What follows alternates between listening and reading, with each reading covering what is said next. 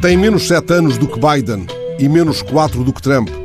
Mas não sendo conservador, está muito mais bem conservado do que ambos. Na madrugada deste dia em que faz 70, talvez tenha citado a sua vigília cética, sabendo que a contagem seria demorada e acidentada. Se optou por uma noite bem dormida, os sonhos dele não terão gerado trancas no Twitter. Se os sonhos o levaram, por exemplo, ao Louisiana, há de ter soado na viagem um tal Armstrong, trompetista.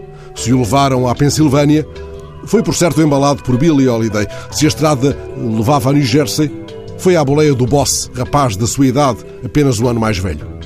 Caso tenha hibernado cedo em Val de Lençóis, acordará porventura com a suspicácia do bartonista que Luís Afonso põe esta manhã a perguntar ao cliente, de jornal aberto ao balcão: Então, que tal de eleições americanas? Correu mal ou correu mal?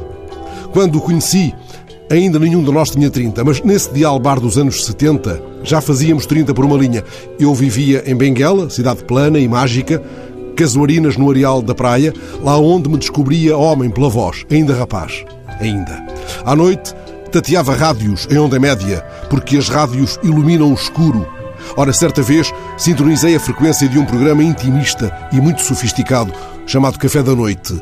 Era um lugar bem frequentado na viva voz dos Caloandas, Sebastião Coelho, Maria Diná, João Canedo, papas e papisas de uma religião obscura.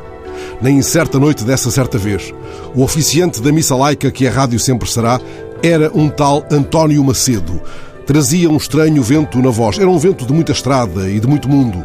Ele praticava uma fala de gente sem camisa de onze varas formal. Foi o primeiro dos grandes desta tribo que dei comigo a imitar descaradamente, ainda antes de descobrir com Carlos Brandão Lucas que a rádio é uma concha que pode abrigar a ideia de cinema.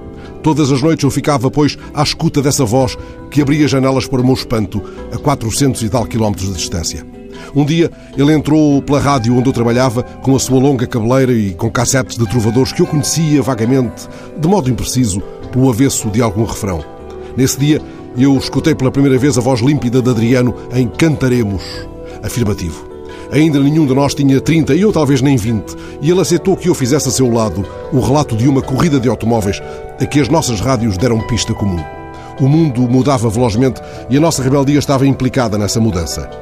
Com o regresso das caravelas, os nossos caminhos cruzaram-se na rádio e onde quer que a sede nos sentasse à mesa. Foi ele que lançou ao vento a primeira frase da rádio que mudou a rádio. Esta rádio de onde vos falo ainda.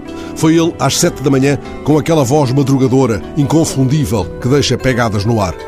No dia em que António Macedo faz 70 anos, alheio-me por isso de outras contas que hão de ser demoradas e incertas e digo-vos, nesta rádio em que ele foi a primeira voz lançada ao vento, Nunca me arrependerei de, ainda rapaz novo, o ter imitado. Afirmativo.